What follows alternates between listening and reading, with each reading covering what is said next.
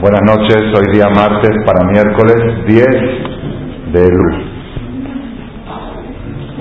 5765 y de septiembre 13 de septiembre de 05. Estamos a 20 días de Rosh Hashanah. Rosh Hashanah es Ayom Harad Olam Hayom Yamid Bemishpat Kol Yetzure Olam.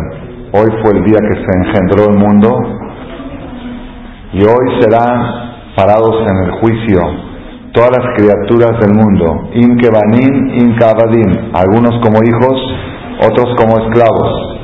Inkebanim, si es como hijos, le pedimos a Shem, Rahamenu, apiádate, que Hashem haga al como se apiada papá de su hijo como saquearon el papá de su hijo, cuando el papá es juez y el hijo llega a la justicia con algún crimen.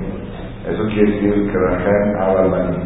Porque Hashem en Rosh Hashanah está sentado en el trono de la justicia y llega su hijo. ¿Qué hace un papá juez que de repente llega su hijo al juicio? Pues tiene que actuar con justicia, no puede decir es mi hijo, déjalo. Pero le busca la vuelta a ver cómo, cómo zafarlo.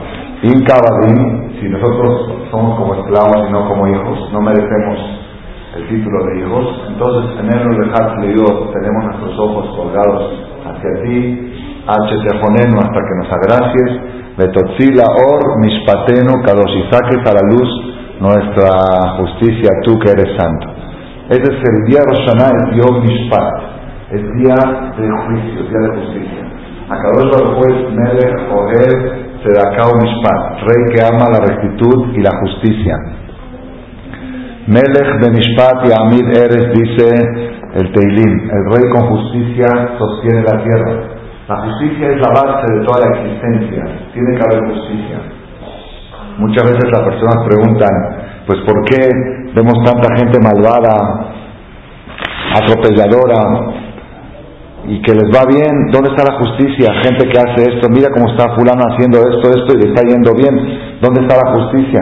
Nosotros que decimos, ¿dónde me los en la justicia de Borolán, pero Rosh Hashanah es la respuesta. Hay un día en el año, hay un día en el año en el que Hashem sí hace justicia. Existe, existe la justicia. Nada más que la justicia es pareja para todos, no es selectiva. Por eso, por eso cuando nosotros pedimos y decimos a Hashem, pues ¿por qué es injusto que fulano le está yendo bien? Y Hashem dice, y que a ti te esté yendo bien si es justo, vamos a checar. Entonces mejor no, mejor no meterse en esas cosas porque uno puede salir perdiendo. Cuando uno pide justicia, que haya la justicia en el mundo, se le puede golpear contra uno mismo y se puede empezar por ti. Entonces, pero el día de Rosh Hashanah es un día de juicio. Ayom Yamid Benishpat Kol Olam. Es el día en que se paran en el juicio todas las criaturas del mundo. Todos nosotros, cuando sabemos que se acerca Rosh Hashanah, tenemos la preocupación ¿Qué podemos hacer para que nuestro juicio sea un juicio tenue?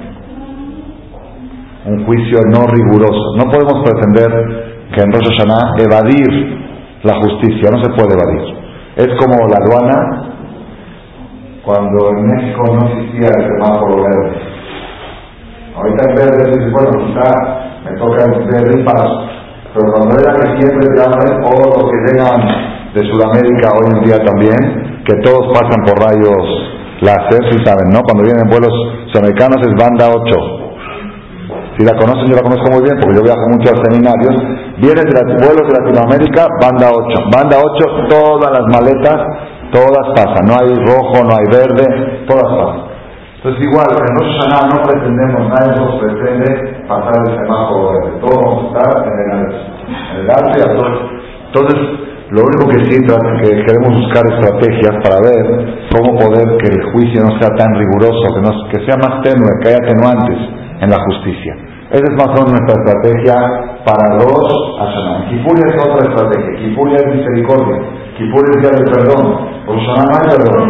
Hashanah es juicio. ¿Cómo podemos hacer para que Hashem, el día de Rosh Hashanah, nosotros decimos, nosotros decimos en los restos de Año Nuevo, en el primer, el primer día Roshaná, antes del shofar, un versículo que dijo el rey David en el Salmo, de alta voz de de no vengas con juicio con tu siervo, no me metas en el, juicio porque lo da de maneja con no hay quien pueda pasar la justicia divina. Y Hashem, si vamos a ser totalmente transparentes en la justicia, no hay quien pueda pasar. Entonces, por favor, Hashem, no nos juzgues. ¿Cómo no nos juzgues? Es día de juicio, ¿cómo, cómo te va a juzgar? Para eso está Rosh Ayom y Amir de Mishpat, Kol Es el día del juicio, ¿cómo que no me juzgues? tenemos que buscar estrategias para poder pasar el día de Rosh Después que pasamos Rosh sabemos que seguramente algunas cosas no pasamos bien, vamos a a pedir perdón para revocar algunas sentencias que también negativas personas, pero también la revocación de Kipur es proporcional a la sentencia. A uno que le dieron 40 años de cárcel, por ejemplo, entonces si logra que le bajen, le bajan a 10, si le dieron 10, le bajan a 3, si le dieron 3, le bajan a 2 meses. Nosotros tratamos en nuestra zona de que la sentencia sea lo más bajo posible para que luego Kipur logremos una rebaja, un descuento, para ese sistema más o menos que vamos a manejar. La pregunta es, ¿qué tenemos que hacer para Rosh Hashanah, pasar la justicia de manera tenue. Ustedes dicen, bueno, todavía faltan 20 días para Rosh Hashanah, mejor hable eso la última semana. Es que cuando hablo la última semana, todos dicen, pues ya ahorita ya no da tiempo, nos dijo a último, nos hubiera avisado de antes. Entonces mejor, ahorita que estamos todos, ya regresamos de vacaciones, estamos a tiempo, vamos a abrir las cartas y cuanto más investigación hagamos al tema con, con antelación, más preparados vamos a estar en mejor, en mejor posición, posición jurídica, ante el Tribunal Celestial el día de Rosh Hashanah. Estoy viendo, observando algo en la Torah, tengo ya varios meses poniendo atención a este punto y se me volvió a reafirmar en el Shabbat pasado en la perashá que leímos en la Torah. Después de la entrega de la Torah, que fue en la Perashat Yitro, en Éxodo, donde se leen los diez mandamientos, que fue en Shavuot, que desde ahí empezamos la serie de conferencias de los diez mandamientos, fuimos en enero. La Perashat siguiente a la entrega de la Torah, inmediata, ¿cuál es? Mishpatim. Mishpatim quiere decir justicia. Justicia de carácter financiero problemas económicos entre una persona, y perjuicios, sociedades, robos, hurtos, este, daños, uno de daño, cuánto tiene que pagar. Esa es la operación también viene inmediata a la entrega de la Torah.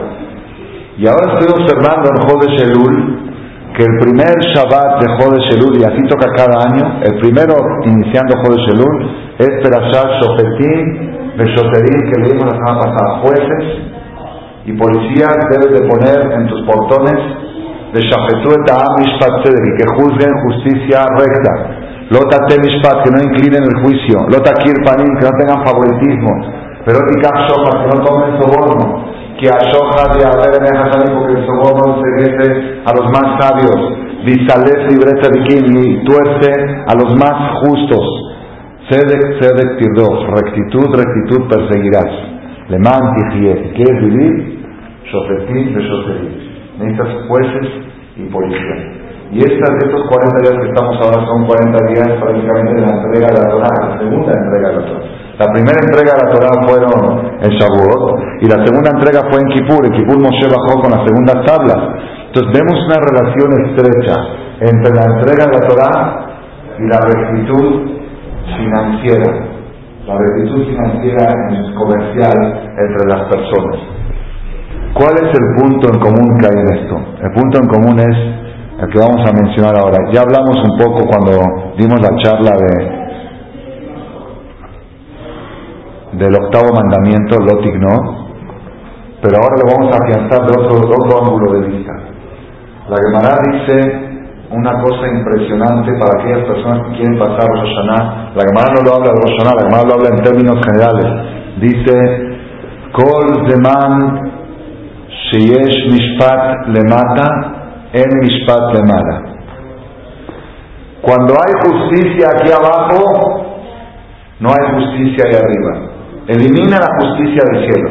Pero cuando aquí abajo hay cosas chuecas y torcidas e injustas entre las personas, eso despierta la justicia celestial. Una de las maneras de aplacar la justicia celestial es hacer justicia aquí abajo. Cuando las cosas aquí abajo se manejan entre las personas con rectitud, con honestidad, la persona lo que debe lo paga y lo paga a tiempo. Y no trata de no deber un peso, entonces en el Shaman se aplaca la justicia, se baja. Pero cuando aquí abajo cada uno hace lo que quiere y cada quien jinetea al otro y aquí por aquí deudas y por acá problemas financieros y cada quien cree que tiene la razón, eso despierta la justicia arriba, vamos a ver quién tiene la razón. Es un punto clave para llegar a Rosh Shofetim Beshoterim, el primer Shabbat de Jodesh Elul, el primer Shabbat de Selichot, dice la Torah, la Perashá se llama Shofetim, jueces, justicia. Si tú logras ponerte en orden en los términos legales a nivel financiero con tu compañero, eso aplaca la justicia celestial en el cielo. Y esa es Rabotai, la primera preparación que tenemos que hacer para Rosh Hashanah y Yom Kippurim. ¿Por qué? Porque nosotros sabemos que existe el juicio de Rosh Hashanah, sabemos, pero confiamos en Kippur. Sabemos que Rosh Hashanah es duro, pero Kippur es el día del perdón. Para eso existe el perdón, existe la misericordia. Sin embargo, la misericordia de Dios es ilimitada y el perdón de Dios es ilimitado. No existe un ser humano que esté dispuesto a perdonar tanto como Dios perdona. Vuelve a perdonar y volvemos a fallar y vuelve a perdonar y volvemos a fallar. Ningún matrimonio ha funcionado ese sistema. ¿Cuántas veces se puede perdonar y cuántas veces puede decir me equivoqué y volver a hacer otra vez lo mismo? Nosotros confiamos en Yom Kippur, pero Yom Kippur es un día espectacular, día de limpieza, día de dry clean, pero tiene una cláusula. Yom Kippur tiene una cláusula, una excepción. Dice la Gemara,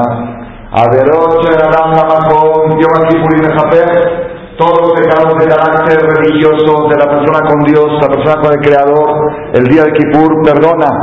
Averot Benadam la pero problemas de carácter social entre una persona y otra, ya sean robo, hurto, ofensas, chismes, todo lo que está relacionado entre las personas, en Yom no existe un Kippur que lo perdone, et hasta que le pida perdón a su compañero. La persona que robó un dinero o que retiene un dinero ajeno, que se atrasó del pago de una deuda o de un sueldo, tiene que hacer tres cosas para poder llegar a Kippur. Primero, devolver lo que debe. Es sopetín, justicia. Debe pagar. Número dos, pedir perdón por el atraso. Porque uno dice, bueno, ya le di, no. Y lo que le hiciste sufrir, el tiempo que él, que él necesitaba ese dinero no lo recibió, porque estaba enojado contigo porque no le pagaste, le tienes que pedir una parte de devolver. Pues dice, pues que diga gracias que le pagué. No. Pagar tu deber. Y el atraso lo tienes que disculparte y pedir perdón. Te tiene que perdonar de todo corazón. Y si no te perdona, tienes que pedírselo por segunda vez. Y si no te perdona por segunda vez, tienes que traer tres personas, testigos, que están pidiendo perdón por haberte atrasado en pagar una deuda. Esa es la segunda cosa que debes de hacer después de retener un dinero ajeno. Y después, y después que le devolviste el dinero y le pediste perdón y te perdonó Belén Shalem, ¿ya terminaste? No.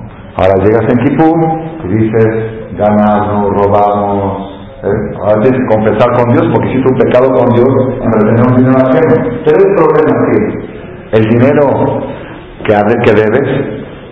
Dos, el enojo del acreedor, el sufrimiento del acreedor por tu culpa. Y tres, la, la falta de la palabra de Dios de octavo mandamiento no robarás.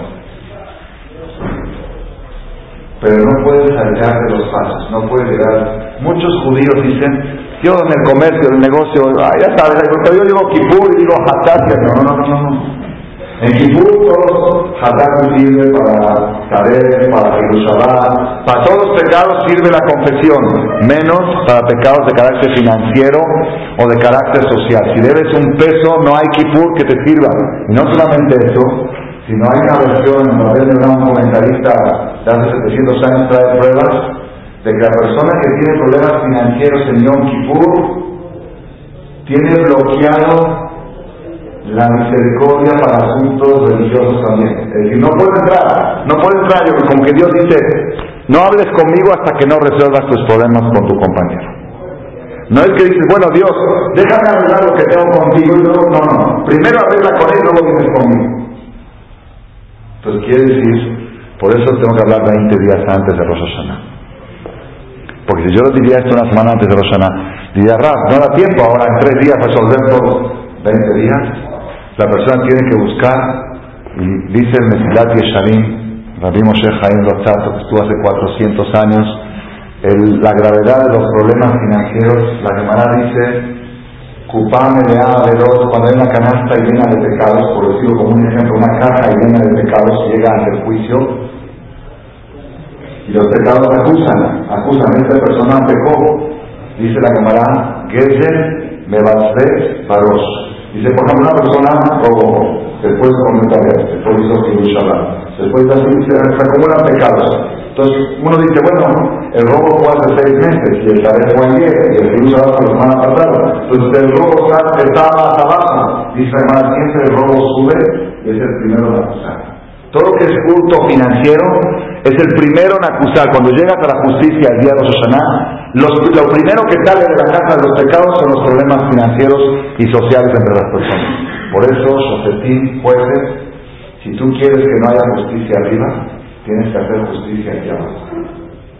Cuando hay, cuando hay escritura aquí abajo, eso aplaca la justicia celestial. Pero cuando aquí abajo cada uno, la ley de la selva, que el más, fuerte se traga al débil, cada de la y cada uno trata de, sacar a ver por dónde y de, detener por acá y de jinetear por allá, ahí arriba se despierta la justicia.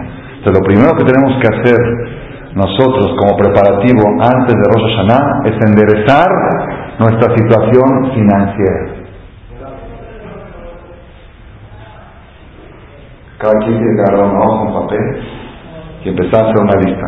Yo sé que no es fácil, es difícil, pero tenemos que saber que hay que ir para atrás todo. Hay que primero todo agarrar este año, a ver qué pendientes tengo, a qué personas les debo. Puede ser que mi situación no me permite pagar, ok, pero por lo menos voy a hablar, me voy a arreglar con él, le voy a explicar, le voy a suplicar que me perdone, que me difiera los pagos, de alguna manera. ¿Qué otra persona tuve yo un problema con él que yo creo que yo tengo la razón y que no le debo? Dice que yo le debo. Dice el Mesirat Shalim Moshe Haim Lotzato que el problema de los asuntos financieros es que siempre la persona cree que él tiene la razón. Y puede jurar que si vamos al juicio me van a dar a mí la razón. Siempre cuando hay un problema, ¿por qué? Porque la persona con el tema del dinero, así en el Shalim, es tan sensible, es tan sensible que está uno sobornado. Si el soborno soborna al juez, ¿Por qué se llama Shohat? ¿Cómo se dice soborno en hebreo? Shohat. ¿Qué dice la palabra Shohat? ¿Por qué se llama Shohat? ¿Qué dice la Gemara? Ah, ¿qué es Shohat? ¿Por qué está prohibido también se llama Shohat? Shehu Echad.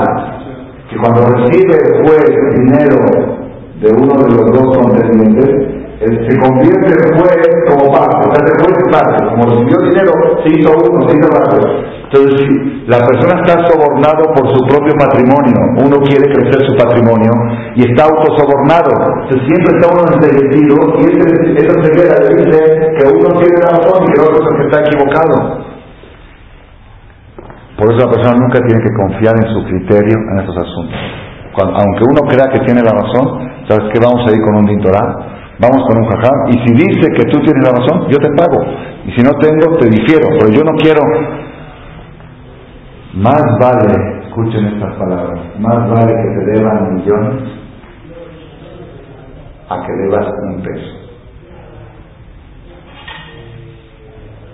Estás en mejor posición en Roshanay y Kipur si te deben que si debes.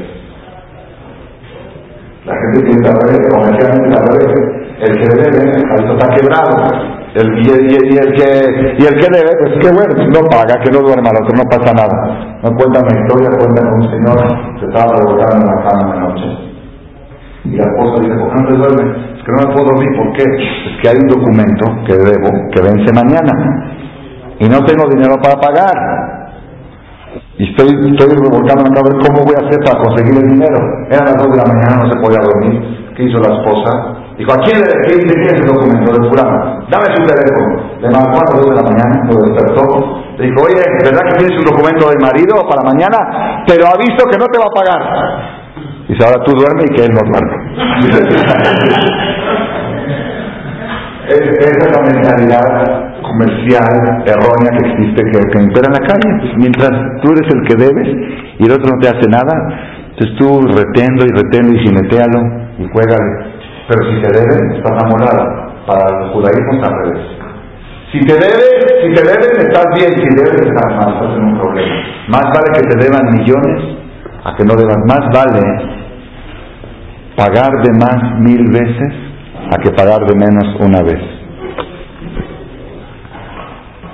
Porque si pagaste de más mil veces, pues lo máximo que hiciste una acá, diste algo de más, fuiste large. Y si pagaste de menos una vez, lo mínimo que hiciste desde el octavo mandamiento, no robarás, que es lo primero que te acusa en la justicia. Por eso la primera pedazada de Jorge Shelul es Shofetín, jueces y policías. Ese es el primer punto que debe la persona. Cuando hay justicia aquí abajo, no hay justicia. Si tú quieres eliminar, aplacar, atenuar la justicia de Roshaná, resuelve la rectitud, la honestidad financiera. Agarrar un papel y empezar a anotar. No hay que tener pena, no hay que tener vergüenza. Y no es, no son cosas imposibles. Uno empieza, resuelve lo de este año, luego se va para atrás, de un año atrás, dos años atrás. Las cosas, aunque uno las olvide, el juicio no las olvida. El juicio no las olvida. Uno cree pues eso parece mucho.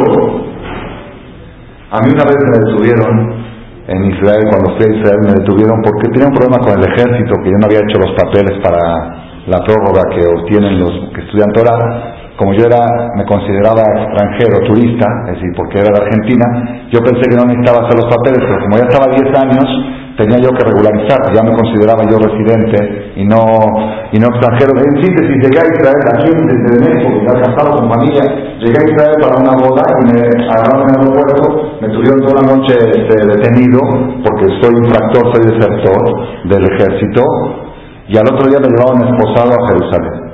En la patrulla, en el camino, me empezaron a hacer preguntas. Me dijeron, ¿cuándo fue el última vez que viniste a Israel? Dije hace seis meses. Me dice, ¿con quién? Me dice, con mi esposa y mis hijos. Me dice, ¿cuánto dinero gastaste? Policía, están investigando, tienes que decir. Dije, pues más o menos cinco mil dólares. Me dice, ¿dónde los cambiaste? Los dólares. No, dólares, no tenía los dólares. Y la verdad, sí, cambiamos el mercado negro, los paisanos, los, los religiosos, ahí se mueve todo entre nosotros. No vamos a banco a cambiar los dólares. Dije, pues la verdad no sé. A veces iba a la tienda de abarrotes, le daba 100 dólares y le pagaba con dólares. A veces iba acá, a veces iba allá. Dije, no me acuerdo.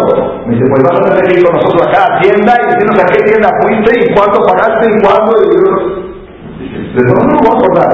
Dice, bueno, la, la, vez anterior que viniste a Israel, ¿cuándo fue? Le dije hace dos años. ¿Y qué, en cómo hiciste para pagar el boleto? De yo dije, pues no sé, patrón, ya me olvidé, tú no olvidaste, pero ya el expediente, sale todo todo atrás. Igual pasa con Dios, no hay nada que se olvida. En, lo decimos en el rezo de Musaf de Rosh Hashanah, no hay olvido ante el trono celestial. Nada está olvidado. Todo está totalmente puesto y transparente. Dice ahí, que tú recuerdas todas las cosas olvidadas. Entonces los comentaristas, no recuerdo ahorita cómo va la frase, traen así, dice, lo que, las cosas olvidadas Hashem las recuerda y las cosas recordadas Hashem las olvida. Si tú lo tienes registrado en un papel, en una libreta, yo tengo este problema financiero, algún, algún día lo tengo que resolver, Hashem lo tiene olvidado. Si tú lo tienes olvidado, Hashem lo tiene registrado. En algún lado tiene que estar registrado, o ahí o acá, donde prefieres. Mejor registrarlo acá y que se borre de ahí. Eso es Shofetim de Shoterim.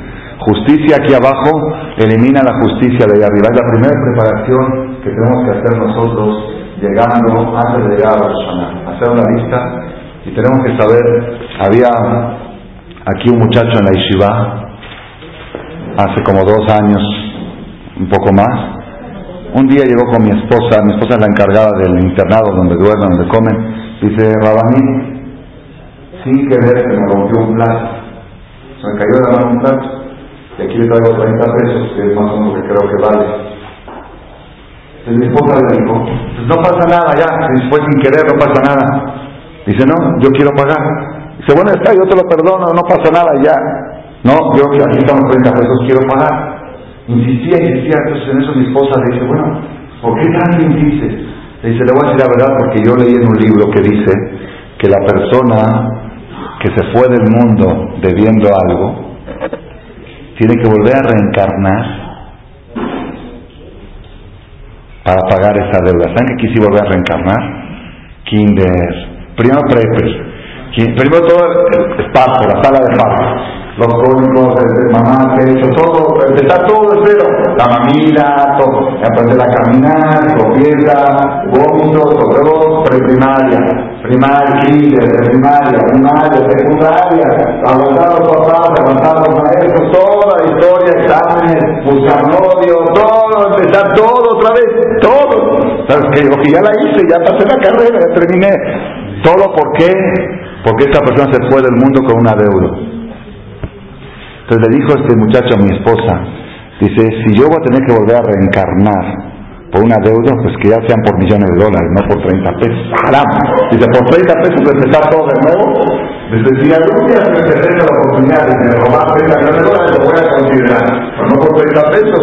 Es una, una forma de verlo filosóficamente, pero es realidad, no es chiste, es realidad. La persona, si se va del mundo debiendo algo, es gravísimo, gravísimo, gravísimo. No tienen idea ustedes la mitzvah que es para los hijos pagar todas las deudas de los padres que se fueron, papá se fue y dejó algo pendiente porque no descansa el alma y es un, es un no hay, no hay algo más complicado para el ser humano ante Dios que tener una deuda financiera en este mundo. Por eso dije, más vale que te deban miles o millones a que tú debas diez pesos. Ese es el preparativo número uno para Rosh Hashanah.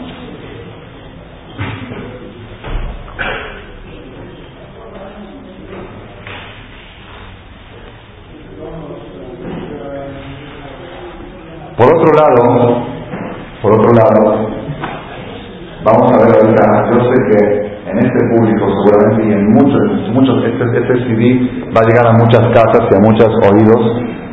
Cuando uno escucha esto, dice, ¿cuánto quisiera que lo escuche esto mi deudor?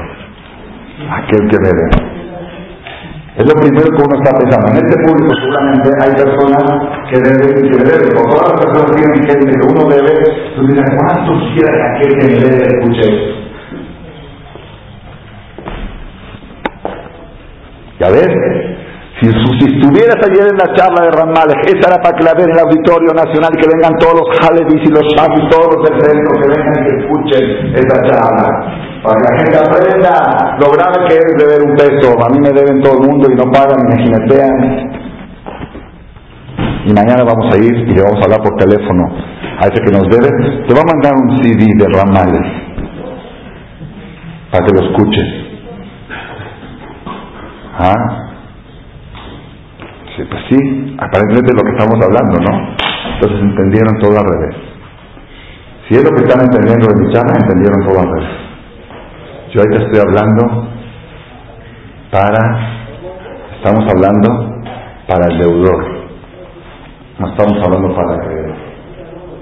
Para el acreedor, para el acreedor viene otra conferencia, también antes de Rosh. Nosotros decimos en Rosh Hashanah, en el rezo antes del shofar, por favor Hashem, Alta voz Aleja, no vengas con justicia con tu siervo, Lano Belahem, Lifnai Belifnim Mishurat Adin. Condúcete con nosotros con una conducta que se llama más allá de la justicia.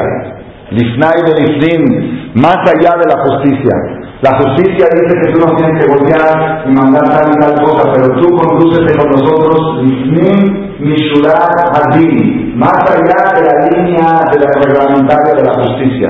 Eso es lo que le pedimos nosotros a Hashem en Rosh Hashanah, que no sea rigurosamente estricto con nosotros, que no sea un acreedor, Hashem, Hashem es un acreedor. Nosotros decimos, Abino Malkeno, mejor, por favor, Hashem, borra nuestros documentos que debemos cuentas por pagar, que tenemos con Hashem. Por favor, Hashem, no seas un acreedor rígido, riguroso. No nos tomes plazos duros, danos cuotas leves para pagar que no sean, o, rompe los documentos. Así pedimos a Hashem como acreedor. Dice la Gemara, toda persona que se conduce con su compañero, más allá de la ley, toda persona que es perdonador, dice, no importa, me debe, no le cobro, cuando pueda que le pague. Toda persona que, aunque tendría todo el derecho, y tengo cheque, y tengo la y tengo el judicial, y lo puedo meter al bote, y puede, y puede, y puede, yo, ¿sabes qué? Déjalo, déjalo. Cuando pueda que me pague, y si nunca me paga, de mi parte está perdonado. La persona que va con esta conducta, cuando llega a la justicia y Dios es el acreedor, Dios se conduce igual. ¿Sabes qué? Jalito no tiene para pagar. Mira qué flaquito está. Si le va a mandar ahorita este una enfermedad, si eso se va a acabar. Déjalo, déjalo, no, no importa, no pueda que pague, a ver, cuando haga suba, que pague. Así como tú te conduces con tus deudores, tú como acreedor, Akadosh Bajú se conduce contigo como acreedor. Quiere decir, son dos filosofías opuestas, ¿han escuchado? Son dos opuestos. Por un lado dijimos, cuando hay justicia aquí abajo, elimina la justicia de arriba. Y por otro lado decimos que cuando hay más allá de la justicia, aquí abajo hay más allá. Entonces, ¿cómo funciona esto? Unas para el deudor y unas para el acreedor. El que debe tiene que saber que la única forma de aplacar la justicia es que se ponga al día con sus deudas. Y al que le deben, tiene que saber que la única forma de pasar la justicia es no ser tan riguroso en sus cobranzas, no ser tan exigente, ser más perdonador. Son dos filosofías opuestas, una para acreedor y una para... Entonces, si tú eres acreedor, usa la segunda parte de la conferencia. Y si eres deudor, usa la primera parte. Esa es, esa es la filosofía correcta. Rabotai, Voy a contar una historia que trae el Talmud. Creo que no está, esta no la hemos dicho en ninguna conferencia, es nueva, es estreno. No es nuevo mío porque está escrito en el Talmud, pero en los, en los cassettes no está contada. La gente me dice, Jajam, por lo menos cambie los sipurí, los relatos, y se hacen los mismos cuentos, entonces hay que traer historias nuevas. Mi maestro Rabades a veces cuenta una historia y ve que los alumnos hacen como que esa ya, ya la escuchamos. Entonces dice Rab, o necesito relatos nuevos o alumnos nuevos. Así dice, ok, pues los alumnos tocan. Bueno, el Talmud cuenta una historia de Alejandro Magno. La famosa de Alejandro Magno, que sí la tengo en varios cassettes, es cuando llegó a la ciudad de las mujeres, esa sí la conocen todos, ¿no? Que es una ciudad de puras mujeres, en su viaje en la conquista por el mundo, que le dieron un pan de oro, y preguntó a tanto aquí comen oro, dijo que falta oro, falta pan en Roma, que viniste a buscar pan aquí, se debe estar buscando pan de oro. Esa es una historia que digo, ok. Pero esa tiene continuación, esa historia yo nunca la conté porque yo tampoco la sabía, tiene continuación. Siguió avanzando Alejandro Magno en su conquista por el mundo y llegó a una ciudad de África, África, así se llama África. No sé si es la misma África de hoy o es la, o es la India, algo así, África. Salieron a recibirlo a Alejandro Magno con frutas de oro, así con granadas de oro, con pan de oro con, verduras de oro. Les preguntó a ellos que acaso aquí comen comida de oro, comida de metal, la gente que come esto. Dijeron que acaso en Roma se faltaba la comida que viniste a buscarla aquí. Entonces ahí le enseñaron. Amar le dijo a Alejandro Magno, yo no vengo por el dinero de ustedes, sino quiero conocer la cultura de ustedes el imperio romano, griego, como lo quieran llamar, ellos querían ser el imperio culto más, más culto del mundo, por eso la competencia era la cultura hebrea, era la competencia, por eso los griegos quisieron destruir Shabbat, los y entonces ellos se interesaban en culturas de muchos pueblos para una cultura, una globalización cultural, y el predominante es Grecia o Roma. Dijo, yo vengo aquí a ver, aprender cosas, costumbres de ustedes, cómo ustedes se maneja el país, la política y todo eso para aprender. Mientras estaba ahí parado Alejandro Magno ante estas personas que lo recibieron, llegaron dos personas a la justicia. Dos personas llegaron al juicio. estaba el juez sentado y llegan dos personas. ¿Cuál es el juicio? Una persona le vendió una propiedad, una propiedad, un terreno al otro. Un terreno para arar, para sembrar. El comprador empieza a excavar para preparar el terreno para trabajarlo y encuentra un tesoro. Miles y millones de dólares en oro y joyas.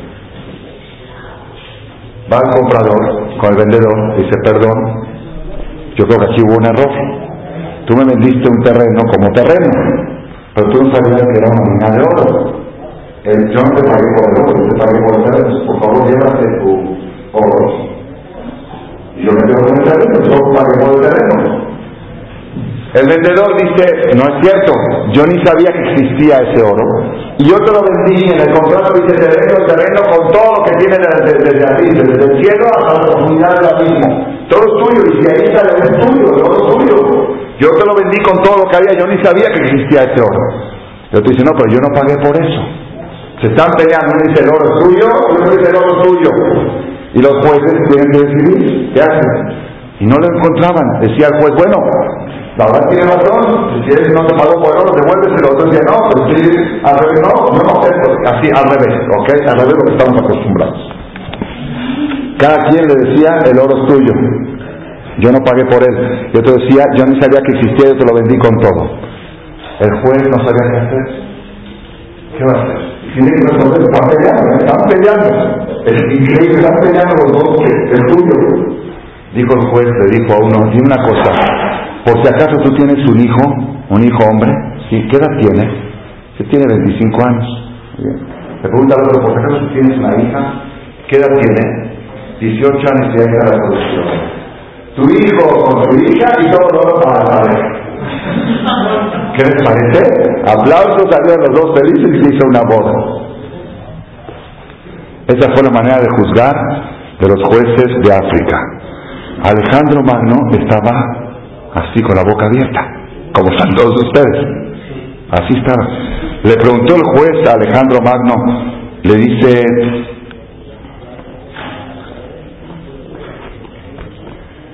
¿por qué estás asombrado? ¿Que acaso no juzgué bien? El juez le dice, ¿no te pareció bien mi sentencia? ¿Mi, mi veredicto no te pareció bien? Le dice, sí, me pareció muy bien. Le preguntó el juez Alejandro Magno, ¿y ustedes en Roma o en Grecia qué harían en un caso así? Cuando vendrían dos personas en este juicio. Amarle, le contestó Alejandro Magno, le cortaría la cabeza de uno y la cabeza de otro y todo el oro es para el gobierno.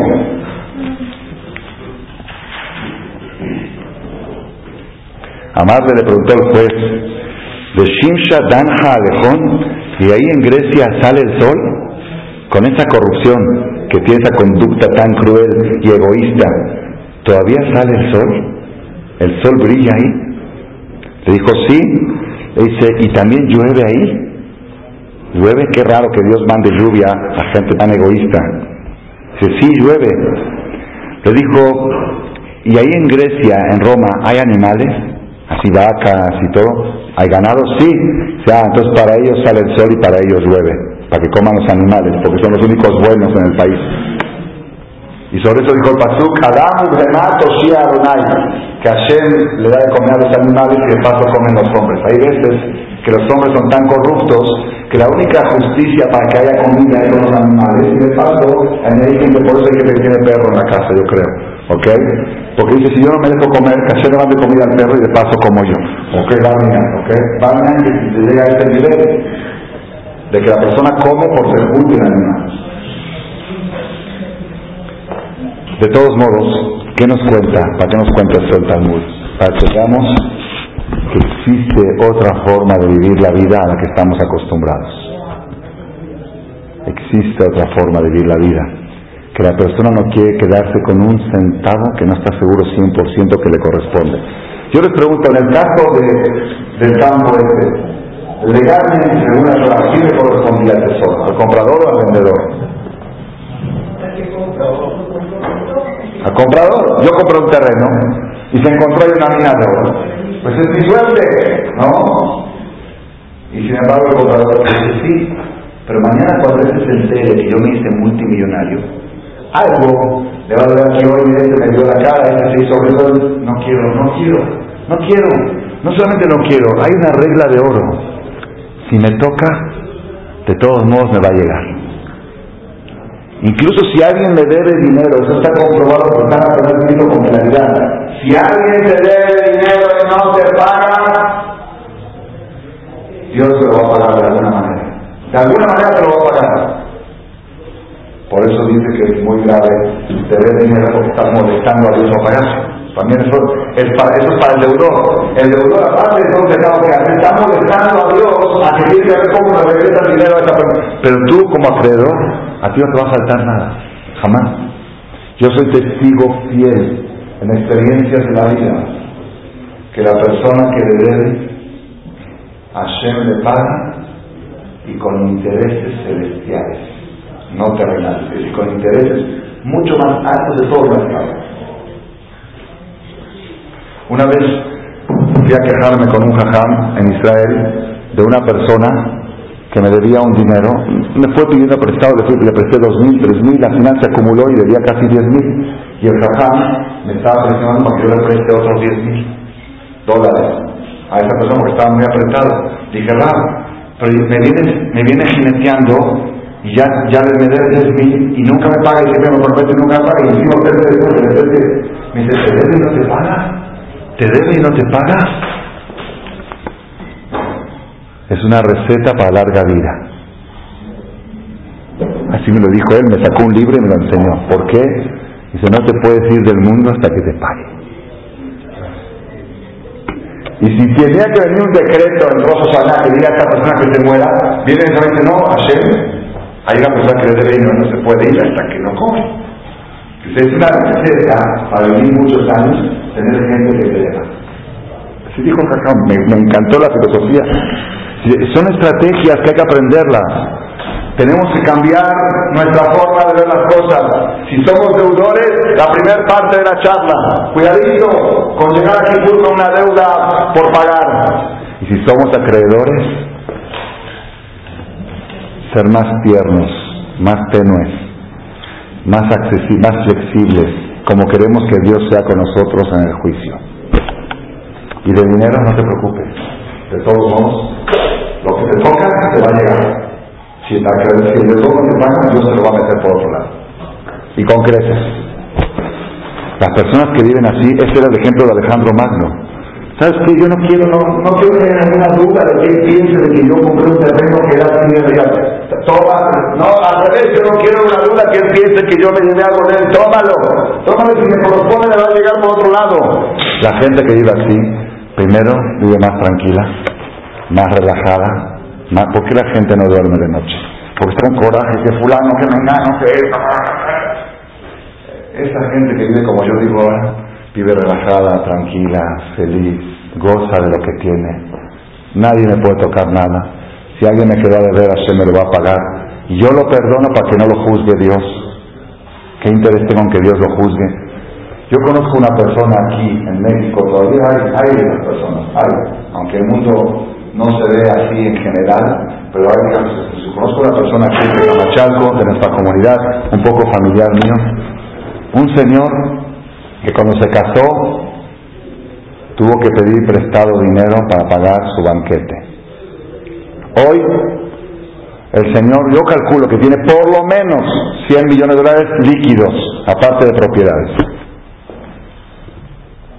Y mashallah, donde mete la mano, oro, oro. Eh, parece que tiene oro en sus manos. Mete la mano, Donde invierte, al final sube. Todo así, todo, en la bolsa, todo es un señor, creo, según como conozco su récord de los 20 años que lo conozco, no creo que no ha probado el sabor de una pérdida, el sin sabor, la amargura de una pérdida, de una mala inversión, algo así, o, muy poco al menos, sí, algo así yo creo. sus hijos vienen aquí a rezar a veces de esta noche. Yo una vez vi una de allá, saliendo de allá me dijo, te quiero, te quiero contar mi papá. Un señor joven, debe tener cincuenta y pico. Dice, papá es una persona muy rara, muy diferente a todas muy diferente a todas. Dice, cuando habla cobrar una deuda atrasada, habla rogándole al acreedor, al deudor, como que le está pidiendo un favor. Le abre y dice, oye, ya págame, no, por favor, ¿cómo se viene a hacer acá? Ya págame, no me vas a pagar. Luego se olvida seis meses, después de meses, oye, me empiezas a pagar, ¿sabes qué? Te dejo mi teléfono, cuando puedas pagar, márcame y págame, ¿no? Así págame, ¿no? Como que, ya dame la acá, como dame el donativo. Así es él para cobrar, no sabe cobrar, sabe, pero no, dice no, no. Y cuando hay algún problema financiero, no existe para él ir a un juicio, no existe, no existe. Me contó una historia que me quedé así atónita, para mí es un ejemplo a seguir un señor comerciante de Shaman va dos, pero ejemplo a seguir, los hijos dicen que a veces se enojan con los papás, pero no es justo. Un día le habló por teléfono a esa persona, una señora viuda, y le dijo, me están ofreciendo invertir dinero en un proyecto de construcción de un edificio, un departamento. Quiero invertir para hacer un poco de negocio. ¿Me recomiendas meterme en ese proyecto? Me dijeron que tú le entraste. Dice, sí, yo le entré con tres departamentos. Yo creo que buen proyecto. La verdad, dice, yo, yo no sé lo que estoy haciendo. Yo, yo entré como inversionista ahí con tres departamentos. Tú quieres entrar con uno, qué bueno. Eso es la viuda metió ahí su dinero. Después de seis meses vino aquí lo del dólar, del cambio, el constructor quebró se perdió, se perdió dinero al banco, el banco embargó la propiedad, se perdió todo. Se perdió todo. Esta persona, esta viuda, le habla por teléfono a este señor y le dice, oye, tú me debes a mí dinero, 150 mil dólares. ¿Yo? ¿De cuándo? Dice, sí, porque tú me dijiste que invierta. Oye, yo te dije, inviertas. Yo te dije que yo metí. Yo también perdí igual que tú. Y, yo, te dije claramente que no lo estoy haciendo yo. Yo metí dinero igual como tú metiste. Yo perdí igual como tú perdiste. No, pero tú me dijiste y tú eres aval y tú eres. ¿Yo aval? Yo te dije aval. Yo te... No, porque tú, porque no. Esta persona Bueno, a la semana le vuelvo a hablar. A la otra semana, bueno, después de cuatro o cinco veces te dice, ¿qué quiere señora? Que me des mis 150 mil dólares. Ven por el cheque, por favor. Viene a la oficina y el señor me pone a firmar el cheque, 150 mil dólares. Dice, espérate, espérate, le dice, espérate, y los intereses. Ya, eso sí, ya, ya. Ahí sí ya no le respondió porque es haram aparte pagar intereses, según la Torah. y le pagó los 150 mil dólares. Con garantía, yo juro que el Señor no los debe. Porque el Señor le dijo, yo invertí, tú puedes invertir también. Pero una viuda que cree que tú le debes, dale. Y si me toca, Dios me va a mandar por otro lado. Así vive ese Señor y nos encontramos hijos que así es su forma de trabajar, así es su forma de hacer negocios. Todo es así. Y mashallah, se le resbala el dinero. Crece y crece. Ese es el camino del éxito. Entonces, dos mensajes dijimos hoy. La primera parte de la charla, si es que tú debes, para el deudor, y la segunda parte de la charla para el acreedor. Si tomamos estas dos filosofías, todo lo que debemos, ponemos al día. Ya sea que debemos dinero, ya sea que debemos un favor, ya sea que debemos un problema de una ofensa o de una soledad que hemos hecho que tenemos que disculparnos ponernos al día en lo que nosotros somos deudores. Y todo lo que nos deben, adoptar una posición flexible. Hablarle al acreedor, oye, al deudor, oye, mire, le vas a pagar este impuesto, ¿sabes qué? Ya no quiero más pleitos contigo, toma mi teléfono, cuando puedas me pagan, ¿sabes qué?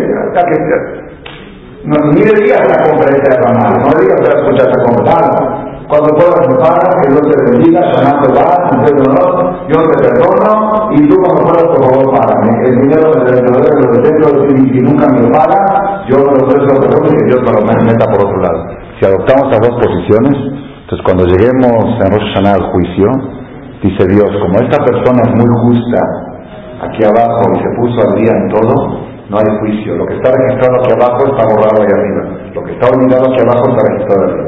Eso es en el plan de deudor. Y como esta persona, como acreedor, se hizo flexible, también yo, Dios, como acreedor, voy a ser flexible con él y lo voy a dejar pasar. Luz verde, dale años más de vida hasta que terminen de pagarle todos sus deudores. Que viva muchos años y 120 años más. Así es que nos ayude a que sepamos adoptar este mensaje de la Perashá Shotetim de Shoterim, y dos y por según de esto que tengamos todos Shanato y que Tibar Fatimato Amén.